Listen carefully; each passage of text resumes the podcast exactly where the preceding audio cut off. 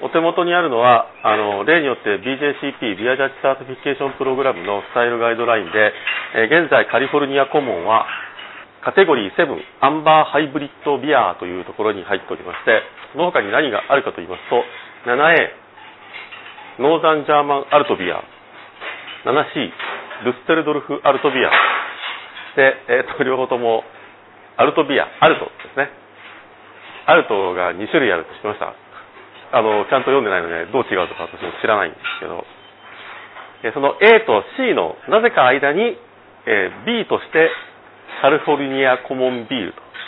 というのがあります。まず、アロマはですね、中程度から強力な代表的にですね、ノーザンブルワー、ウッディな素朴なミンティーなホップのショーケースであると。で軽い軽いフルーティーさは可であって、えー低レベルから中レベルのカラメルおよび toasty なモルトアルマでホップをサポートしております。 diacetyl はなし。不可ですね。外見は medium amber からライトカッパーで一般的にクリア。アーモチのいオフハイトの中程度の泡があります。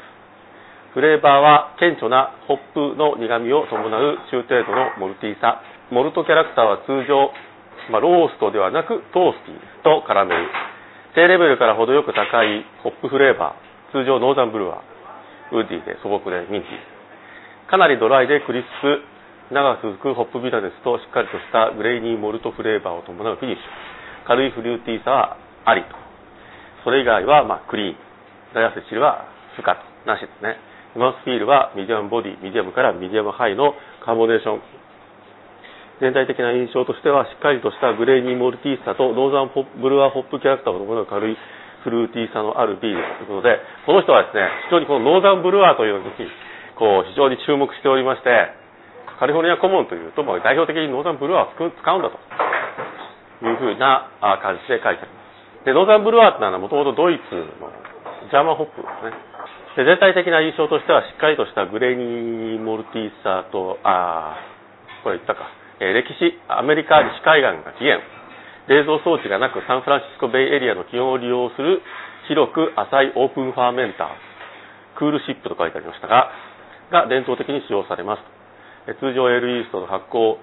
あ発動って書いてあるな、発酵温度範囲の低い限界で活動するラガーイーストで作られます。これあの何でもいいわけじゃないそうです。えっと、カリフォルニアコモンを作るんで、じゃあ、あの、まあ、何でもいいからラガーイーストを使って、高い温度で発酵させちゃえっていうのはダメだそうです。要するに、カリフォルニアコモン用のイーストがあると。あ、これ多分後ろの方に書いてありますね。コメント、このスタイルはアンカースチームを原型とするかなり狭い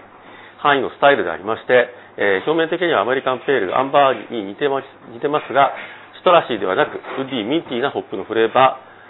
ー、アロマや、えー toasty、カラメルの malt flavor や、あったかい温度の lager yeast 使用という違いがあります。材料材料としては pale malt、pale malt、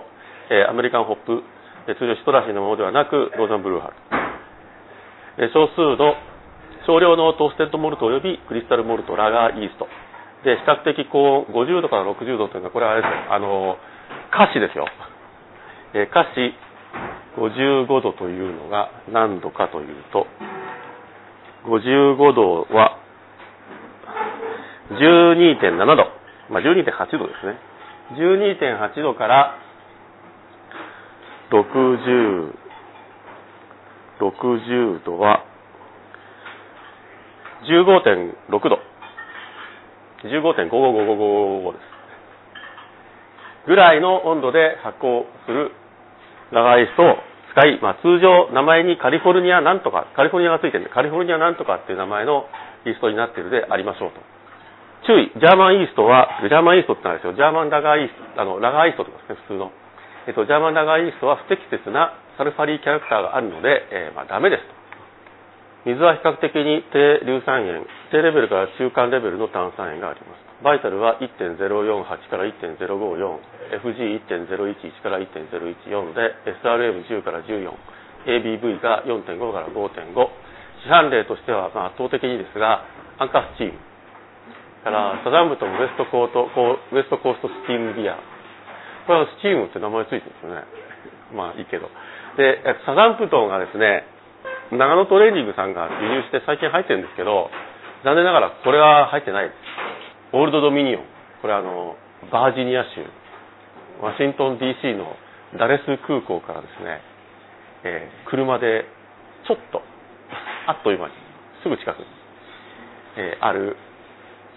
あの、ブルーパブで行きましたが、飲んだかどうかは覚えてないです。 Old Dominion の Victory Amber。 Flying Dog Old Scratch Amber Lager。これはあの、これが California Common だとは知らなかったですが、デンバーにあります。ということで、えー、これが California Common のスタイルガイドラインです。さて、あれ？まず、 common beer とは何か？ common beer とは、通常のとは違う方法で作られるビールを一般的に昔はコモンビールと呼んでいたそうです。カリフォルニアコモン。これは19世紀半ばゴールドラッシュの頃に、まあ、ドイツ人の移民の方々ですね、ドイツ系移民の方々がビールを作り始めたが、まあ、冷蔵設備がなくてですね、当時、室温でラーガーを作ることになりました。で、1870年代に、ま、冷蔵装置が普通に使えるようになってもですね、カリフォルニアコモンは作り続けられて、現在に至るということで、冷蔵庫がないからという理由で浅いオープンファーメンターで作っておったんですが、冷蔵庫ができても、まあ、そのまま作ってると。それで、えー、昔の人はまさかこのビールがこんなに100年も先になっても作り続けられてるとは、思いもしなかったであろうというふうに何かに書いてありました。carbonation、steam っていう名前はですね、おそらくは、あの、高い carbonation から来ているのであろうと言われておりまして、これ当時ですね、で、今のスタイルガイドラインで言うと、 mouthfeel から言えばミディアムから medium high の carbonation なので、まあ、そんなに carbonation が強いっていうわけではない。 carbonation が高い kräusening による carbonation を通常の温度でやるので carbonation が高くなったと。クロイゼニングというのはですね、普通ビールはできまして、それにカーボネーション、炭酸飲料にするためにですね、少し糖分を入れて、二次発酵させて、例えば瓶の中とか、まあ、カスクの中とかで、二次発酵させて、まあ、これがリアルエールですね。まあ、多分19世紀当初は当然リアルエールしかないので、えー、そういう方法で作っているんですが、クロイゼニングというのは糖分を入れるのではなくて、えー、次に今からこう炭酸ガスをつけようというんじゃなくてもうさらにその次のバッチで作っている盛んに発酵しているビールをですねちょろっとすくっとすくってきて、え、入れますでなんでそんな七面倒くさいことをやるかというとですねこういったドイツの伝統でしてドイツにはあの純正令というのがあるので糖分を添加するということができないんですね。ですので、このオールモルトのビールをですね、添加してカーボネーションをするということをやってた。で、このクラウゼニングはですね、やるとですね、あの結構高炭酸になるんですが、ドイツラガの温度でやると、まあ、そんなには多分発酵しないんですけど、これをあの通常の温度でやってしまいますので、えー、かなり発酵したらしい発行するであろうと。まあ、するでしょうね。なので、チームは非常に高カーボネーションのビールで当時あったらしい。で、かつですね、冷蔵庫がないっちゅうんで、醸造さえできなかった、醸造さえその冷蔵設備を使わないんですから、お客さんに出すときも当然、あの、常温です。えー、そういうパブにも冷蔵庫ないなので、えー、注ぐとバーッと泡になったらしい。1893年ウエスタンブルワーマガジンという雑誌があって、その記述によるとですね、まあ、これあの、コニサーですね。要するにその、なんていうの、マニアックな人が飲むようなビールではないですというふうに書かれていて、だけどまあその、質の悪いペールエールとかよりはマシであるというようなことが書かれていたそうです。で、この記事によるとさらにですね、マシンから出荷まで10日から12日ぐらいで出てたそうです。ので、まあ、すごい、あれですね、簡単にささっと作って出してたんですね。このスチームはですね、非常に評判になりまして、19世紀末はなんとですね、オレゴン、ワシントン、アイダホ、ウィスコンシンでも作られるようになりまして、チームブルワリーは100カ所を超えるというちょっとしたブームが起きたそうです。これはですね、えっ、ー、と、19世紀末っていうか、まあ、この頃はその非常に発達した交通機関がなくて、ビールをその遠隔地に出荷するということは、ま、してないので、ビールを飲みたいと思えば地元のビールを飲むしかないので、小さい、そのすごいたくさん作って、巨大な工場でたくさん作って出荷するという形態は存在しない。なので、おのずとよく飲まれるビールは、えー、ビール工場の規模が大きくなるのではなくて、ビール工場の数が多くなる。で、一時はスチームブルワリーが100を超えたそうですが、その当時、サンフランシスコだけでも27箇所あったそうです。で、それがですね、どんどんどんどん衰退していきまして、1919年、えー、禁止法が始まる時点で、アメリカで7箇所しかなかった。さらに、1933年、禁止法が撤廃されて、再開したのはアンカー、ただ一社のみであった。で、このですね、え禁止法が撤廃さ、あの、関係ない話なんですけど、えっ、と、禁止法が撤廃された、あとはですね、ルーズベルトという大統領が禁止法の撤廃にサインをするんですが、それが2月ぐらいだったらしいんですけど、え3月ぐらいに非常に低アルコール、3. 何パーセントぐらいの低アルコールのお酒が解禁されるんですが、最終的にビールがですね、解禁されたのがですね、4月7日です。もうすぐ、禁酒法か、禁酒法撤廃によるビールリバイバルの記念日が来ます。で、この日、話によると、このルーズベルト大統領、まあ、当然ホワイトハウスにいるわけなんですが、この日の夜0時4分にトラックが横付けされて、えー、ビールがドーンと積んであって、これをどうぞ飲んでくださいというふうに、えー、その最初のビールはあなたのものですっていうふうに車に書いてあったそうです。そういうことで、これアンカーただ一社のみでスタートしたので、まあ、ここからリスタートとすれば、これ当然のことだから、えー、アンカーは現存する最古の steam brewery ということができます。が、実はですね、アンカーはその100あったような時代から考えれば、アンカーというのは非常に新しい steam brewery なんだそうです。え現在、 Steam はアンカーの登録商標であり、まあ、他の他種の commercial brewer ではま使えないので、えスタイル的にはカリフォルニアコモンと呼ばれるようになります。さて、ここからはですね、あの、アンカーの歴史なんですが、まず1998年、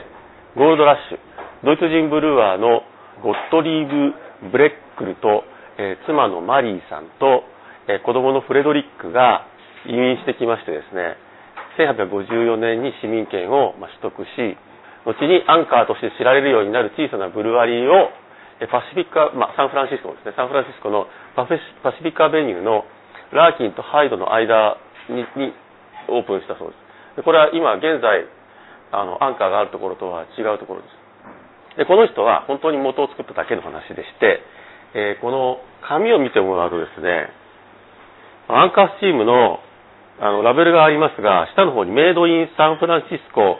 シンス1896と書いてます。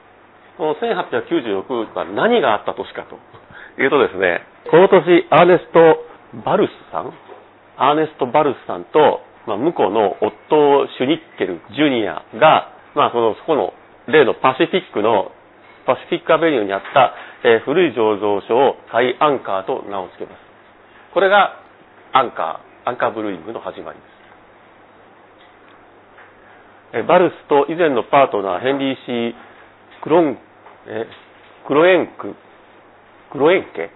っていうのは、まあ、他のアメリカブルワリーっていう他の醸造所の共同共同オーナーで、まあ、シュリンケルさんっていうのは、ま、彼らの運転手だったんですね。で運転手がまあ、そのアーネストさんの娘と結婚したということなんですよね。1906年にアンカーは多くの悲劇に見舞われます。まず2月にこのアーネストさんが亡くなります。で、さらにその2ヶ月後に、これはとても有名な事件だそうですが、サンフランシスコを大地震が襲います。その火災によって、その地震と火災によって、パシフィックアベニューにあったアンカーブルーイングは完全に、あの、壊滅状態になってしまいます。1907年1月に、アクルド市ですね、新しい場所、今度は 18th とハンプシャーの間に再建作業が完成しそうだった時に、この向こうのシュリンケルさん、シュリンケルジュニアさんはですね、えっ、ー、と、37歳だったんですけど、路面電車の事故で死んでしまいます。なんか路面電車に乗ってて、なんかでガーンと揺れた拍子にこの人はなんか外に放り出されてしまったんです。それから禁止法までは、要するにオーナーいなくなってしまったんですけど、それから禁止法までは、ドイツ人ブルワーのジョセフ・クラウスっていう人と、それからオーガスト、オーギュスト・メイヤーっていう、その酒屋のオーナーという二人が、え酒屋のオーナー、ヘンリー・ティトジェンっていう人と共にアンカーを、まあ、禁止法によって醸造所が閉じられるまでは維持していくことになります。禁止法後、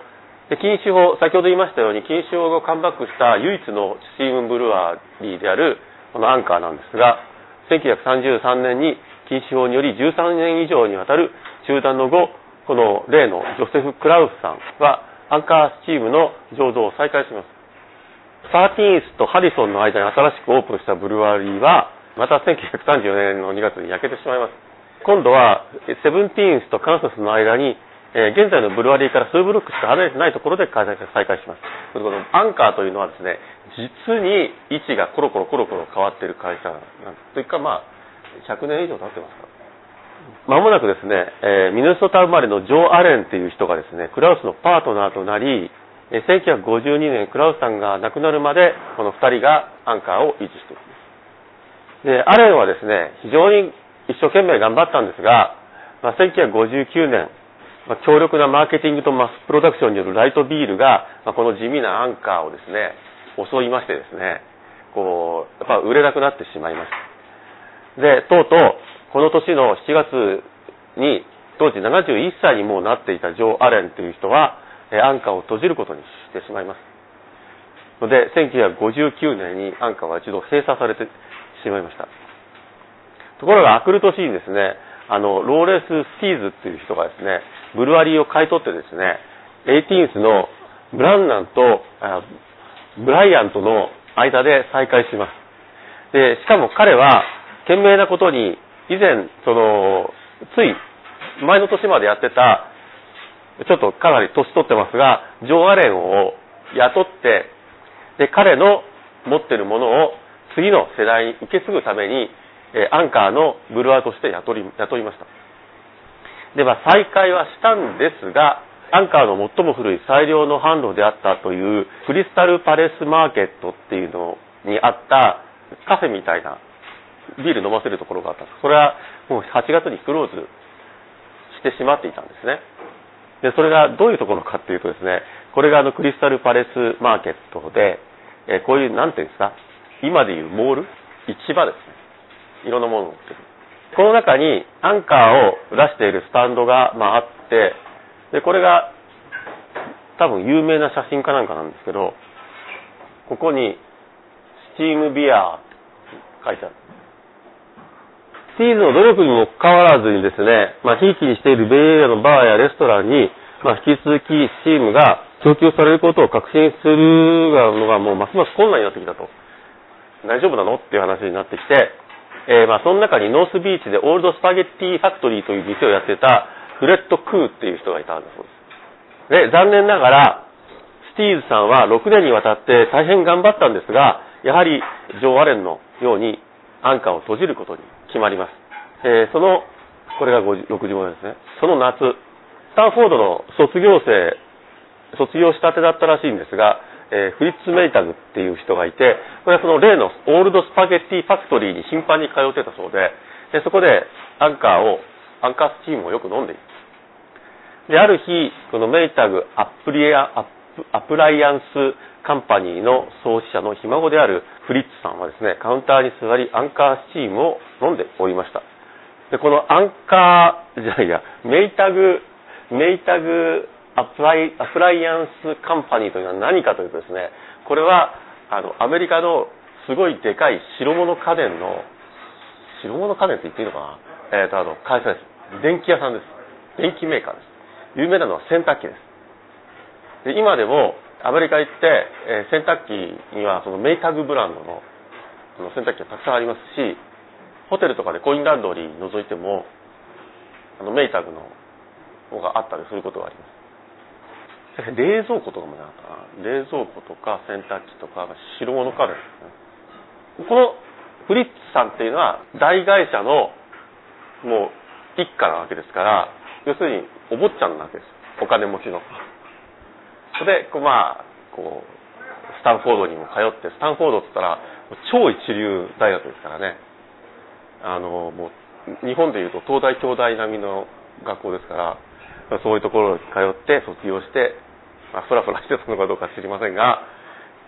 まあ、毎日のようにスパゲッティファクトリー行って飯を食っとったで。その、例のフレッド、フレッドさんはですね、そのフリッツが、まあ、彼の好きなアンカスチームを作ってる醸造所は、実はもうすぐ閉じるんですよっていうような話を、まあ、その時にしたんです。で、その、それで、フリッツさんは、これはちょっと見に行かなきゃ。で、見に行ったら、こう見た途端に気に入っちゃって、ですぐに数千ドルを払ってですね、アンカーブルーイングのオペレーションの51%を買い取ってですね、ま、とりあえず倒産はそこの時点で免れます。えー、1969年にはフリッツ・メイタグさんはブルワリの単独オーナーになり、2年後はアンカースチームの瓶詰めを開始します。ということでですね、1971年になるまでですね、アンカースチームは瓶詰めされたことがないんです。1975年、4つの独特なビールを作ります。それが、ポーター、リバティエール、オールドフォグホーンとクリスマスエールで、実はこの4つのビールは同時に、なんと全部1975年デビュー。それまではスチームしかなかったんですね。当時はですね、まだマイクロブルーイングという言葉はありませんでしたが、サンフランシスコでは確かにこのブルーイングルネッサンスが起こっていたんですね。1977年、アンカーは依然として小さなブルワリーでしたけども、まあ、大きくなりかけていて、いろいろ調べて、いろいろ探した結果ですね、フリッツ・メイタグは1937年に建てられた古いコーヒーローストの工場を買い取り、それが現在の工場になった。なんか8回ぐらいなんか、えっ、ー、と、焼けたり、引っ越したりしてる。1984年にはアンカーの新工場5周年としてウィートビールを発売します。アンカーサマービア。これはまだあるんですかね。うちに、あの、ウィこうサマービールじゃなくて、ウィートビールって書いてあるラベルの瓶ビールは、の空き瓶は多分うちのどっかにあります。一時なんか、日本にも入ってたんです。ウィートビールって。あんまり大したものではなかった。記憶があります。1993年にはですね、あの、醸造所内になんと蒸留所を作ります。えー、 Anchor Distilling Company。で、そこで作ってるのが、 Old Potrero っていうのと、それから、 Junipero Gin っていう、その、ジンと、あ、この Old Potrero っていうのはウイスキーです。を作ってアンカーは蒸留所を持ってですね、ウイスキーとジンを現在、最初ウイスキー、それそれもあのライウイスキーで全部で3種類作ってる。すすごい調べたわけではないんですが、おそらく日本には入ってない。誰かお土産で買ってくるっていう以外は多分飲めない。まあ、ライウイスキーだそうですので。18センチュリースタイルっていうのと、90センチュリースタイルっていうのと、それからなんとかっていうなんかその3種類ある。と、あの、それを最初にウイスキー作りを始めたんですが、最近はそのジンを作ってるんですね。こうよくあの、蒸留所のなんていうんですか、えー、ビデオとか写真で見るような、あの、スチルに比べて、すごいちっちゃいですよね。人間一人分の高さぐらいしかないので、すごいちっちゃいので、まあ、作ってるで、その、 brewery の中に、え distillery を作ったのは、この人が最、このアンカーが最初の例だそうです。余談になりますが、あの、ポートランドのですね、たくさん brewpub を持ってる、えー、チェーンマ、 McMenamins っていうチェーンがありまして、で、そこがやってる一角、一角というか、ある面積の土地がありまして、その土地の中に、そこの蒸留醸造所と、そのワイナリーと、蒸留所もあるんですね。で、あの、一箇所に一つの会社が醸造所とワイナリーと蒸留所を持ってるのはそこだけだと言われてます。ということで、えー、今に至りまして、あの、メイタグさんはおそらく現在はもう引退されて、かなりのお年なので、されてると思いますので、えー、今は多分、あの、アンカーチームの見学に行っても社長はいないと思いますが、最近は、あの、まあ、後で、えっ、ー、と、スチームを試飲しますけど、多分、メイタルさんがやめてぐらいじゃないかなと思われるのは、アンカーのビールがすごい変わった。まず、スキルキャップになった。というと、あとかなり味も変わりますね。で、現在レギュラーで生産されているのは、アンカースチームと先ほどのリバティエール、それからポーター、オールドフォグフォーンですが、あ、オールドフォグフォーンのサイズがでかくなったというのがあるんですけど、リバティエールというビールはですね、非常に、あ、まあいいや、あと試飲するときに言います。ということで、アンカーの話は終わりでして、他のコモンビール、Kentucky Common というビールがあったそうです。で、これはですね、 sour mash による酸っぱいビールで、1800年代の終わり頃にルイビル、ルイビルというのはあのケンタッキー州ルイビルが、え、ルイビルで非常に人気になったそうです。 original gravity 1.040から1.050、IBU25、SRM20 から40、乳酸菌を使ったそうです。あの、フレッド・エックハートの Essentials of Beer Style によるとですね、非常に濃いビールだったそうで、ギネススタウト並みに色が濃かったそうです。本当にそんなに濃い濃いのかっていう気もするんだが。あの、スチームの、てかまあ、カリフォルニアコモンのスタイルガイドラインが SRM10 から14ですから、これあの SRM20 から40ですから相当濃いですよね。例えば、これぐらいに位置するのは、スタウトがまあ、だいたいこれぐらいの範囲ですね。カテゴリー13、13A ドライスタウトの色範囲は SRM25 から40以上なってますので、大体スタウトと同じぐらいの色をしてた。要するにスタウトと同じぐらいの色をした酸っぱいビールです。で、イーストに2%ぐらいの乳酸菌を混ぜて発酵させてたというのと、えっ、ー、と、もう一つなんかで読んだのは、マッシングしますよね。で、 sour mash する。要するに、お湯につけといて、普通は1時間なり90分なりで、えー、 lautering と sparging をして、 wort を集めますが、そうじゃなくて、1日半ぐらいほっとく。そうすると、あの、酸っぱくなっちゃう。乳酸菌が繁殖しちゃって。で、それが、あの、sour mash、mash souring とか sour mash とかですが、で、それを使って酸っぱくする。いうのが Kentucky Common で、で、これは多分今現存するかどうか、あと聞いたことがないですね。あの、すごい、スタウトのような黒いビールで酸っぱいビールっていうのはま聞いたことがないの多分ないんじゃないですかね。アルコール書いてないですね。アルコール書いてないけど、1.040から1.050だから、で4%台ですね。普通のアルコール度数ですね。次に、ペンシルバニアのコモンビールとして有名だったのが、ペンシルベニアスワンキーっていうのがあってですね、え、スワンキーというのはドイツ語のシャンクビアから来てるそうです。で、ドイツでは、なんあの、ビールがなんか3ランクぐらいあって、それぞれ初期比重らしい。で、その比重の軽いのは税金なのかどうかよく知らないんですけど、このシャンクビアっていうのは弱いビールのことをシャンクビアというそうでして、実に初期比重1.026から1.030、FG1.006 から1.010、IBU24。これはですね、アニスシードを、あ5ガロンバーチですね、アニスシードを8分の1オンスと、28割る8割。3.5グラムほどですね、えー、30分煮るそうです。そうすると非常にはっきりとしたリコリスキャラクターがつくそうで、このビール自体のボディとかカラーは、まあ、 English mild だそうです。で、ちょっとダークビールなんだけど、ほとんどアルコールもなく、キャラクターもほとんどないと。ボディは軽い。はっきり言って水みたいなビール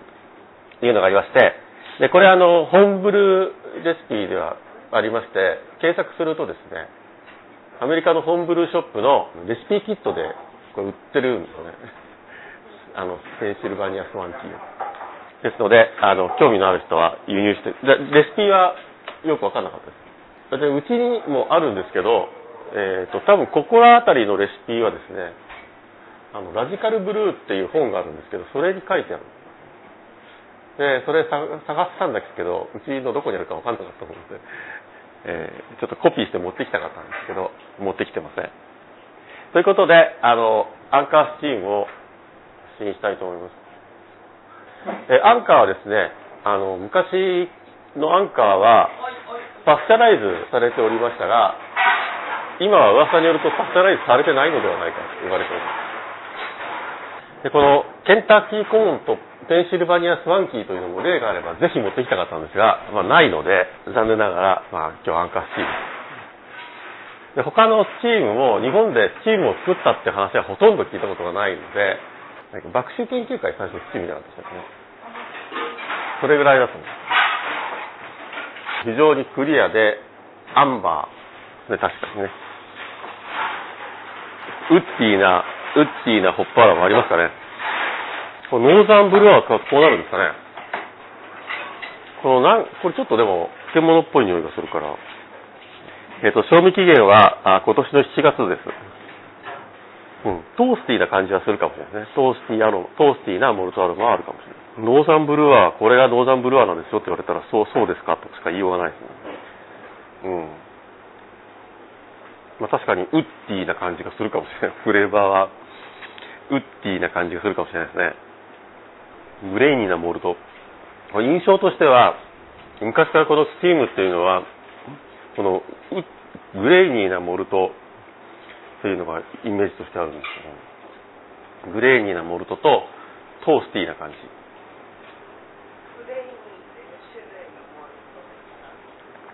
穀物っぽいってことです。 grain。で、 medium body っていうのはまあ確かにミディアムっぽいですね。で、全体的な印象としては、 grain の malty さと Northern Brewer hop character と伴うフルーティーさのあるビール。まあ、フルーティーさはないですね。あ少しあるかもしれない。これなんか今でもあの、 vat で作ってるんですよね。あの、浅い coolship と書いてありますけど、浅い open fermenter で作っているというふうに、なんだっけ、ビアアンドパブの写真で写ってました。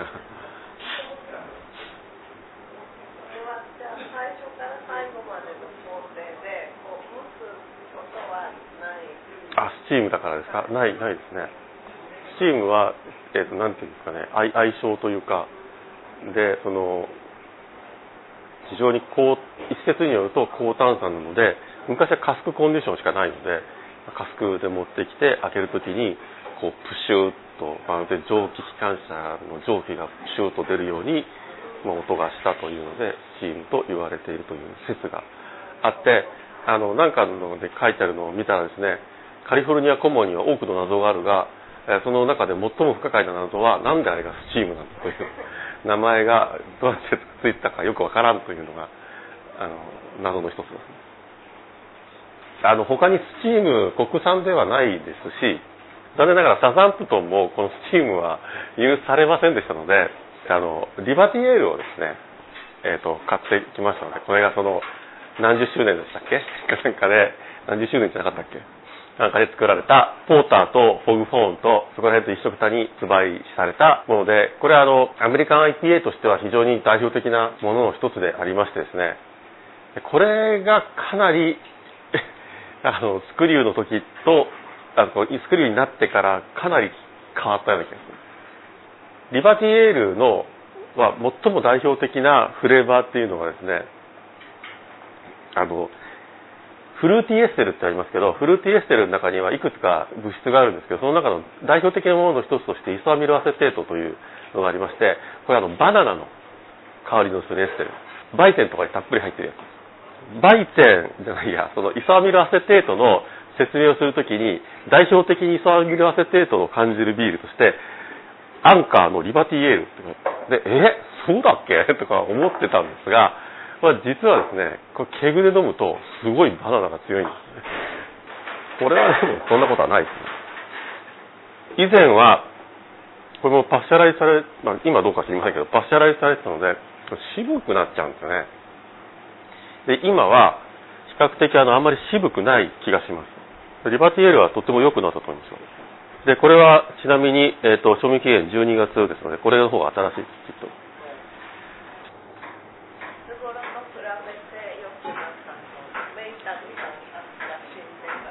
死んでませ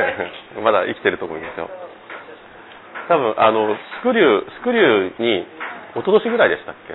スクリューになったの。うん。それでだいぶずいぶん変わった。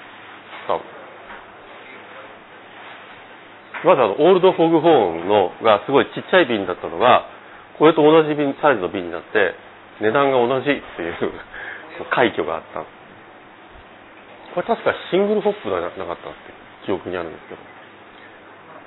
ホップ1種類でしか使ってない何かは知りませんけど。本当はここら辺に書いてあるんじゃないかなと。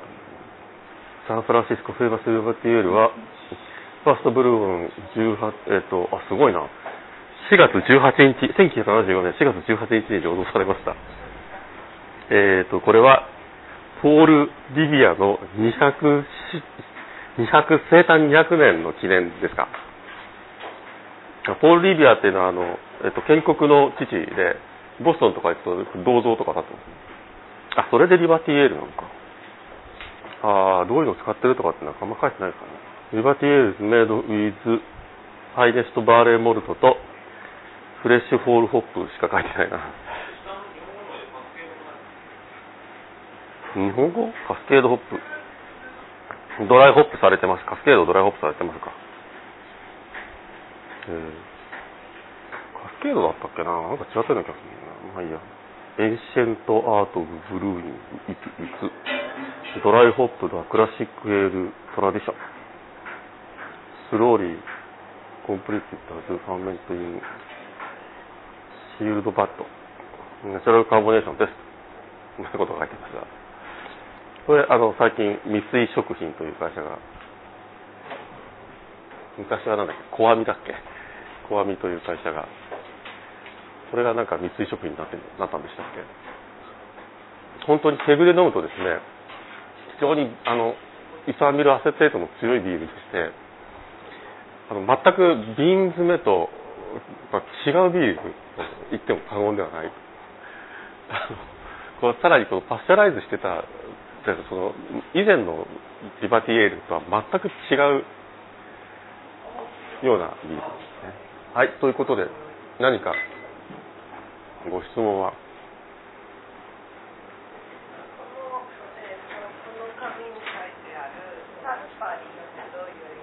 硫黄硫黄硫黄の匂い。えっ、とララガーのイーストっていうのはその硫化物を作りやすいんですよ。なので代表的には SO2 えっ、となんていうの？あのマッチを吸ったような匂いと表現されるのとそれから、ええあのなんだっけ？硫化硫黄、えー、温泉のような匂いっていうのはラガーの特徴的な匂いなんですで特にひどいのはあの国産の缶ビール。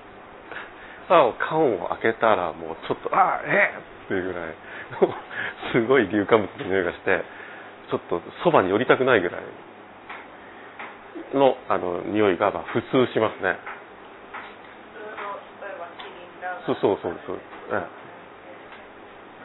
まあ、それはそのラガラガーイスト自体がそういうその硫化物を作りやすい体質があるのでそれはしょうがないんですね。であまりに多い場合は本来はイースト変えなきゃいけないらしいんですけどよくあれでもあります。あのワインでも硫化物の匂いがすることがあってこれはですねあの殺菌剤としてその硫化物を使うんですよ。なんとかタブレットっていうのがホームブルーショップと売ってるんですけどそいつはあの硫化物のタブレットでそいつをこう入れておくとワイルドイーストとかの繁殖が抑制されるんです。でそうそのエイジングする時もそういうのポチョポチョ入れてこう保存して熟成させていってで瓶詰めした時も結構すごい匂いですで昔はその硫黄をですねあ昔そのワインはこう樽で、ま、今でもそうかもしれんけど樽であ、まあ、今ないか。樽で、えーと熟成させる時にこう樽を殺菌するのにどうやって殺菌するかそこ硫黄に火つけてこうやって中を、まあ、硫黄のでいぶして殺菌にはならないようにちょっとしますがそれでそのワイルドイーストのを抑制するような仕掛けをしておいてからワインを詰めておくと。であのバーボンとかそういうのは中焦がしちゃいますから、えー、かなり強力な殺菌にはなると思うんですけどまああのウイスキーとかはね基本的に高アルコールなのでそんなに、えー、バクテリアとかワイルドイーストは繁殖しない。ワインは繁殖しかねない。はい他には何か？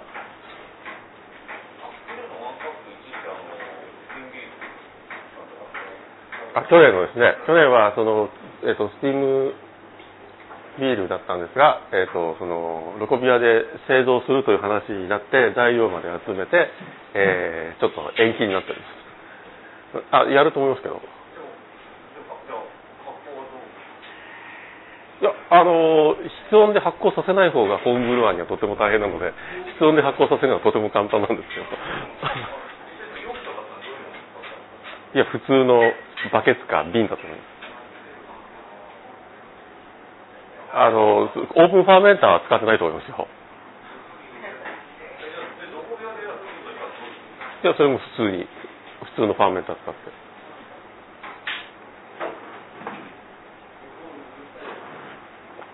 いや、あれはだから、普通に、あの、冷却さえできれば、何もオープンファーメーターを使う必要は多分ない。で、アンカーはその伝統を守って、そういうのをやってると。今でもオープンファーメーターのところたまにありますよね。あの、アメリカの、あ、そう、蓋がないんですよ。あの、こう、覗くと、こう、ランビックもそうなんですか？まあそうですよね。あ、そうですよね。あれ、ランビックもなんかすごいでかいバットでやるんじゃなかったでしたっけ？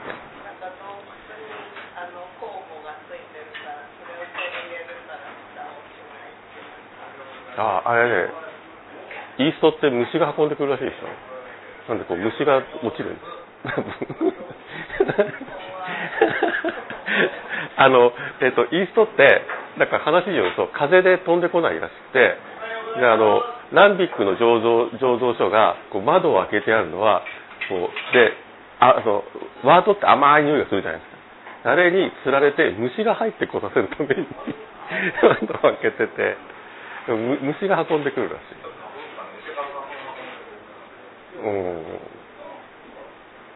らしいですよ。なんか、なんかで言ってました。あ、あのね、えっと、あの、去る、去るところの、こう、でっかい open fermenter のところに行ったら、もう、ハエがこう、ワンワンワンワン待ってましたけど、違う yeast が入ってると思います。あとね、オープンファーメンターは、あの、去年ウイスキーのバーボンの工場を見学に行ったんですああいうところは、さっきもメイタグさん、あれオープンファーメンターでしたよね。で、あの、ウイスキーなんかオープンファーメンターが多いのかどうか知らないですけど、そこもなんかオープンファーメンターですよ。こう、こう、こんなでかい、です。あの、深い、なん10メートル、10メートルなんか5メートルぐらいの深さの、すごい巨大な発酵層の中で、あの、オープンなんですよ。ぐわーって発酵してます。でスコットランドで見たときは、ものすごいいいスティーなんですよ。すごい量のイーストが入ってるみたいで。アメリカのはそうでもなかったです。で、あの、あの、メイタルさんがやってたやつで、あれを、それを、あの、マッシュタン、マッシュタンじゃないや、ポットスチールに入れますって言ってたじゃないですか。であれ、そのまま入れちゃうんですね。マッシュごと。でビールだと普通、液体にして入れると思うじゃないですか。あれ、そのまま入れるみたいですよ。あの、む、麦、穀類ごと。穀物ごと。穀物ごと、こう、温めて、蒸留するみたいです。あれがなんかね、だから、あの、要するに、こう、 fermen、fermenter も、なんかもう、あれそのまま、さっきあの、メータルさんかき回してましたけど、あれその、ま、 mash をそのまま発酵させてるんですよね。その、 wort だけ取り出して発酵してるんじゃなくて、 mash ごと発酵してるみたいな感じでした。だから、えっ、と、ウイスキーの工場って、なんか fermenter しかないんですよ。で、その、ケトルみたいなのもないし、その、ロータタンみたいなのもない。なので多分、あの、巨大なファーメンターに、で、そのままマッシュして、そのまま発酵させて、それを全部持ってって蒸留するんじゃないかと思うんですけど。まあ、ホップ入れないから、煮る必要もないんじゃないんですよね。であの、シェルの中で煮ることは煮るし。で別にそれ飲むわけじゃないから、タンパク質があっても、タンパク質蒸蒸発しないから大丈夫です。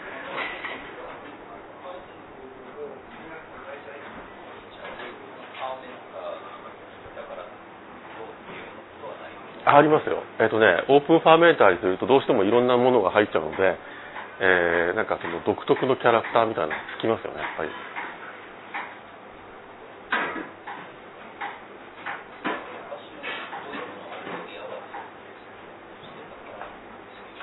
えっとね、今でもオープンファーメンター結構アメリカにもあってあのアメリカのマイクロでオープンファーメンターってたまに見ますよ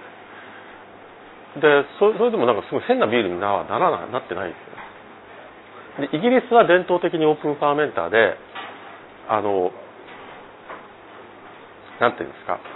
えー、と有名なあのバートンユニオンシステムっていうのもこの樽みたいなところで発酵させてでこうブローオフでこう泡がバーッと出てきたらこう全部トリかなんかで回収してそれをまた中に流し込むっていうのをやってるたりあのなんだっけヨークシャースクエアシステムってあれ全くのオープンファーメンターですね。蓋がなくて四角い石造りのファーメンターのやっぱり中をぐるぐるぐるぐるロージングって言って回すんですよね。でそれがなんか意味があるのかないのかよくわかんないんですけどそのそういうでそのバートユニオンシステムはそれそのなんか特別な特別なというかそういうシステムでイーストあれ集めてることを集めてる。イースト集めるっていう意味もあってああいうシステムになってる。あの次に使うイーストを集めるっていう。はい。よろしいですか？では今日はそんなところで。